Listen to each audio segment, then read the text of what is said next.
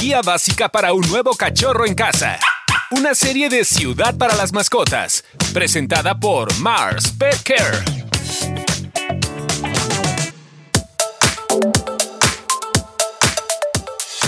Ya estamos de regreso con el tercer episodio de nuestra serie, La Guía Básica para un nuevo cachorro en casa.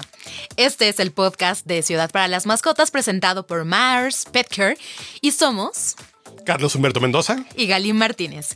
Y bueno, ya pasamos por los beneficios de tener un cachorrito en el hogar, básicos para su llegada, también aspectos de salud que son fundamentales, e incluida la alimentación y por supuesto el ABC sobre la vacunación.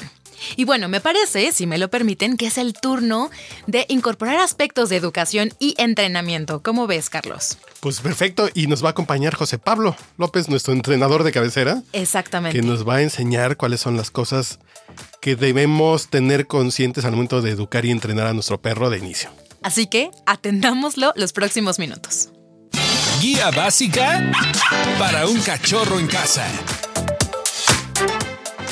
Entonces hablemos, hablemos de los tres comandos básicos que debe aprender un cachorro que tiene que ver con el baño, no con el regaderazo, sino con la ida al baño. La ida al baño. Eh, el llamado y el manejo con la correa. Y vamos a comenzar con José Pablo.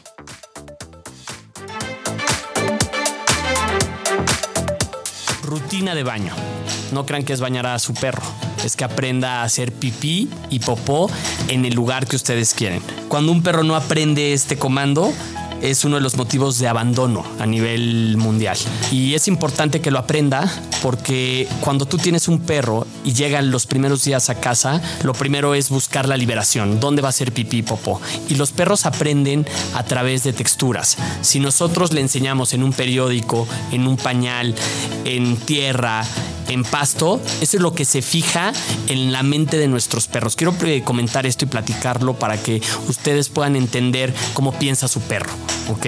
La parte de la rutina y horarios es importante porque si nosotros tenemos los horarios de alimentación controlados y recordar que nuestros perros siempre van a hacer pipí popó al despertar, después de una siesta, después de un juego intenso, son los momentos que nosotros podemos premiar, ¿ok? A mí me gusta enseñarle a los perros que baño, por ejemplo, yo le digo al abuelo, que es mi perro, mi pastor australiano, baño, y él va al baño en el momento en el que le digo. Por eso es un comando que debe aprender. Y esto lo hacemos a base de recompensas. Cuando nosotros llevamos a la textura que queremos a nuestro perro, a que libere, en el momento en el que él termine de hacer, nosotros le vamos a poner nombre a esa conducta, ya sea baño, pipí, haz o ya. Y en el instante que termine de hacer, lo premiamos con voz muy alegre y así vamos a evitar tener discusiones con nuestros perros porque todo el tiempo se están haciendo pipí y popó dentro de casa. Yo no juego así. Punto. José Pablo, cuando le dice al abuelo que es un gran perro que lo ha traído para grabar en esta cabina, es hermoso. Mm, qué bonito. Pero con que le digas baño y vaya al baño es el sueño de todos los dueños. Pero son de las cosas que primero tienes que enseñarle y son de las primeras cosas que puede aprender de manera muy sencilla. El chiste es este tema de la estimulación. Claro, claro. De después de que va al baño, en el lugar donde tiene que ir al baño, decirle la palabra baño y darle un premio. Muy bien, sí, festejarle, ¿no? Reconocer que hizo algo dirigido. Muy bien. Porque también lo que comenta José Pablo que es importante, que mucho del abandono es porque el perro no aprendió a ir al baño. Claro. Es así de ya me cansé de andar limpiando. sí. Ya, a ver a dónde se ve este perro. Claro. Pero en el momento en que el perro tú, tú le enseñas, se va a hacer, tienes un problema menos. Claro. Lo cual los hace más, más disfrutables. Claro, claro, claro. Entonces vamos ahora con el segundo comando básico.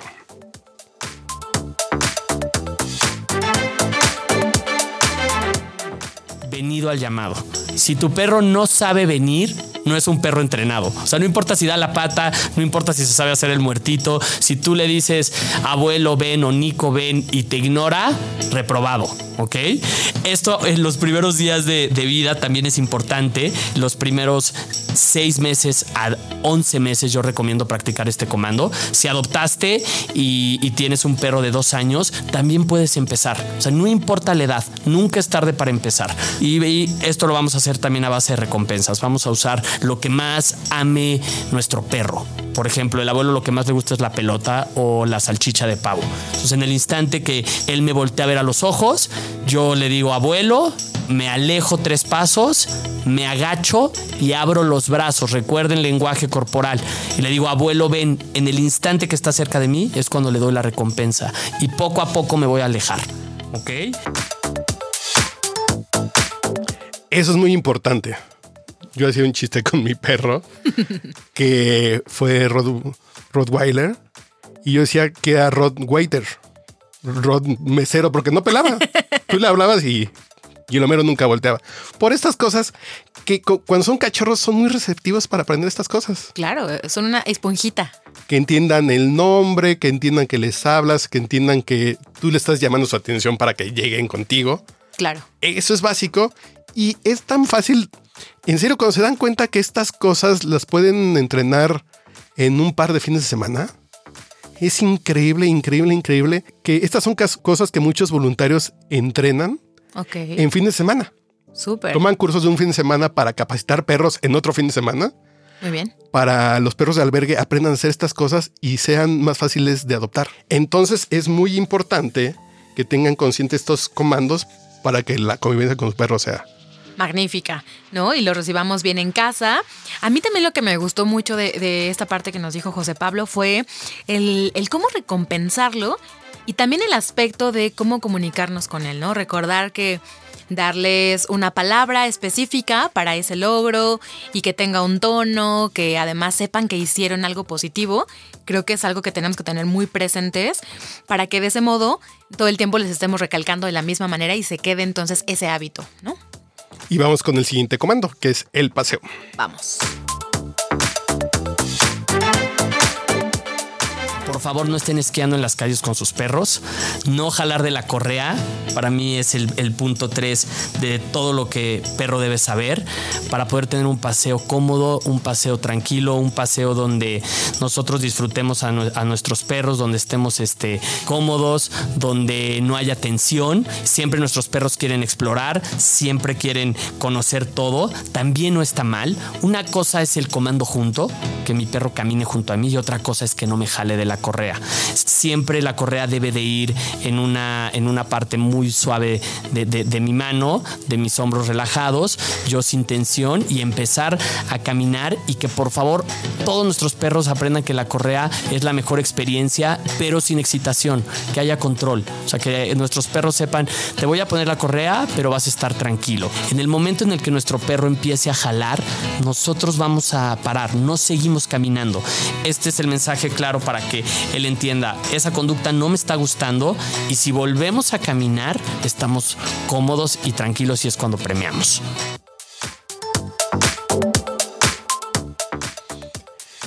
El problema con José Pablo es que lo hice muy fácil porque él se dedica a esto, ¿no? Suena muy sencillo. Y busquen a José Pablo López en redes sociales porque si quieren un entrenador e-, es de lo mejor que pueden encontrar. Claro, basta escucharlo, ¿no? Pero no, cuando, ves cómo, cómo obedecen, cómo atienden sus perros, es maravilloso. Dices, yo quiero ese perro. Yo, ¿por qué tu perro? No, pues es una cuestión de, educación. Claro, claro, claro. Y cualquiera lo puede lograr. No es así como de estas cosas de ir al baño, de atender y de caminar, son las cosas básicas. Sí, sí, sí. Entonces no es nada de tiene que ir a la universidad y hacer dos maestrías para caminar a tu lado. No le tienes que llegar tiempo y atención y hacerlo de la manera en que José Pablo lo dice. Sí, y también creo que él nos deja unos, unos tips o unas recomendaciones muy, muy concretas, por ejemplo, el manejo corporal de nosotros mismos, así como, ok, tu espalda relajada, como con la fuerza justa. Entonces creo que son, son recomendaciones que podemos seguir de ABC para que entonces digamos, ay, ¿en qué punto me perdí? Bueno, me regreso al punto B, me regreso al A y entonces así voy, a, voy probando con, con mi perro cómo funciona, ¿no? A lo mejor él es muy hiperactivo y vamos a poderle seguir el paso. Guía básica para un cachorro en casa. Ahora, cambiemos de tema. Y otra cosa, más allá del entrenamiento, es que los perros muerden y rompen. Eso sí. Eso. Me consta. Los cachorros muerden por naturaleza y rompen por curiosidad. Entonces aquí vamos a platicar cómo hacer que nuestro cachorro no se coma nuestros muebles, no se coma nuestros zapatos, que no se coman los cables. Claro. Que es bien peligroso que anda un cable por ahí enchufado Claro, y claro. se termina electrocutando. Ahí yo tengo un tip muy sencillo que alguna vez eh, eh, eh, aprendí. Es con este aceite ¿Cuál, cuál, cuál? en aerosol que se llama WD-40. Ok, Eh, rocíen los cables que estén a la mano. muy bien. Sabe tan feo que el perro la primera vez que lo trate de lamer se va a ir corriendo. Ok, Es un tip de que el perro no se va a acercar nunca a los cables. Entonces, y yo, yo la primera vez que lo hice, lo probé así de sí sabe tan feo, sí sabe muy feo. Entonces le consta. Eh, si me consta que los perros nunca se van a acercar a los cables y a los enchufes si rocian sus cables con este WD-40, pero dejemos que José Pablo nos guíe mejor y nos diga por qué los perros rompen y muerden.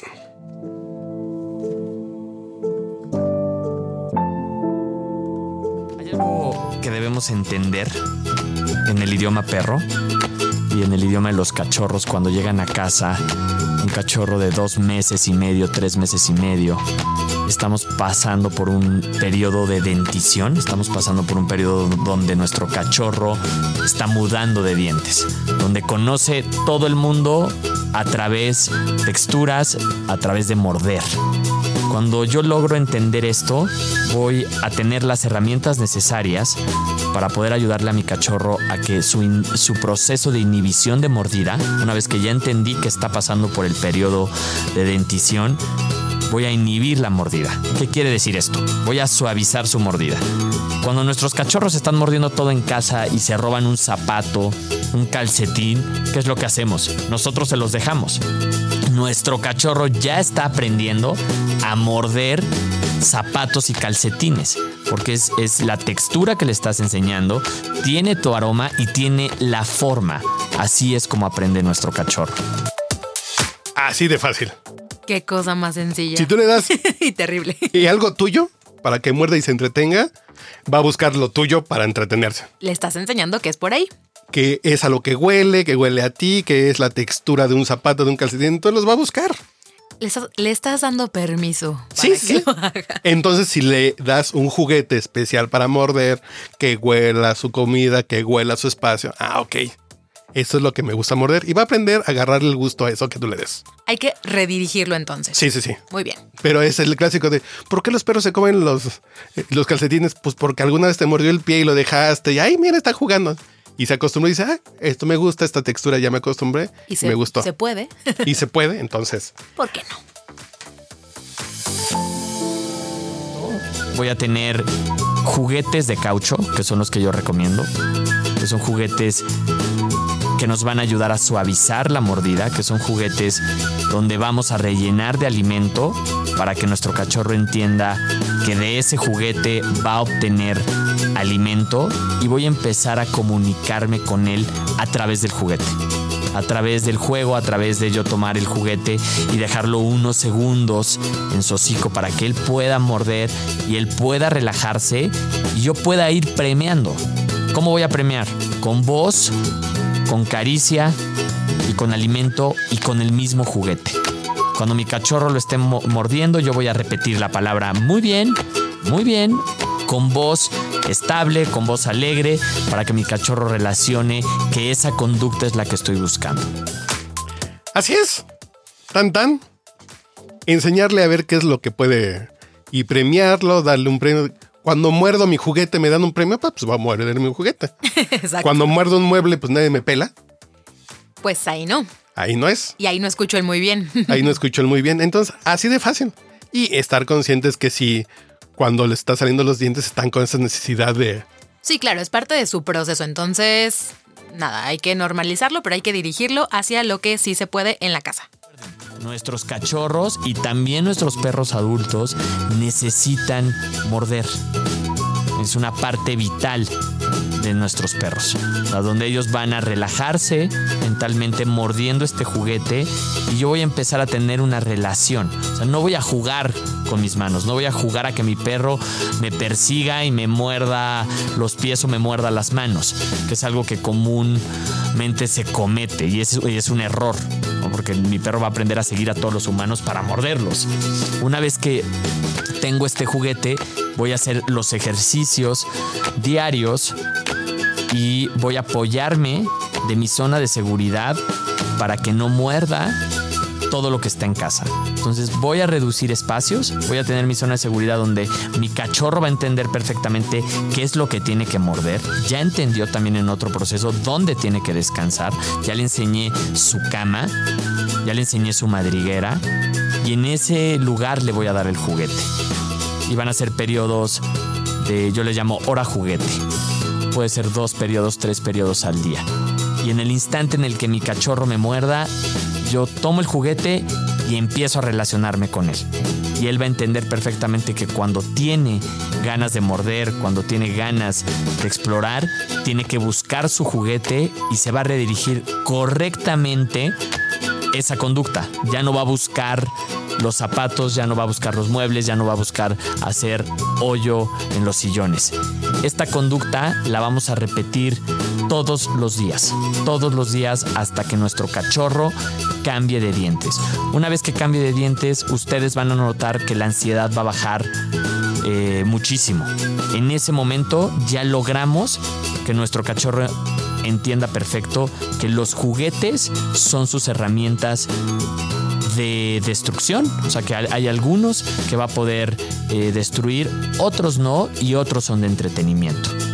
Así vamos a ir formando un cachorro equilibrado, vamos a formar un cachorro que va a entender perfectamente obediencia, límites y control en casa. Todo esto es un tema de educación.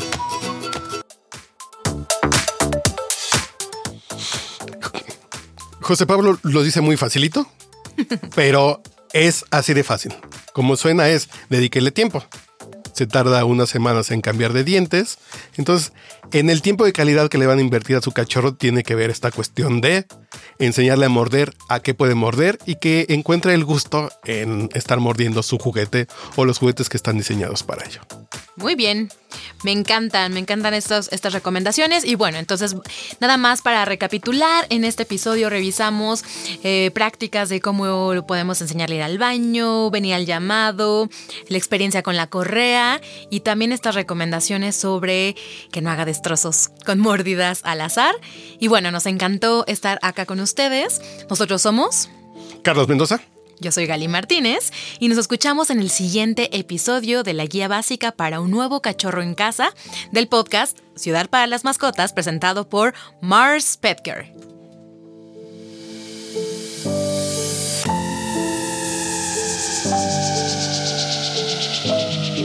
Escuchar. Síguenos en redes sociales. Ciudad para las Mascotas en Facebook e Instagram. Y CD-mascotas en Twitter.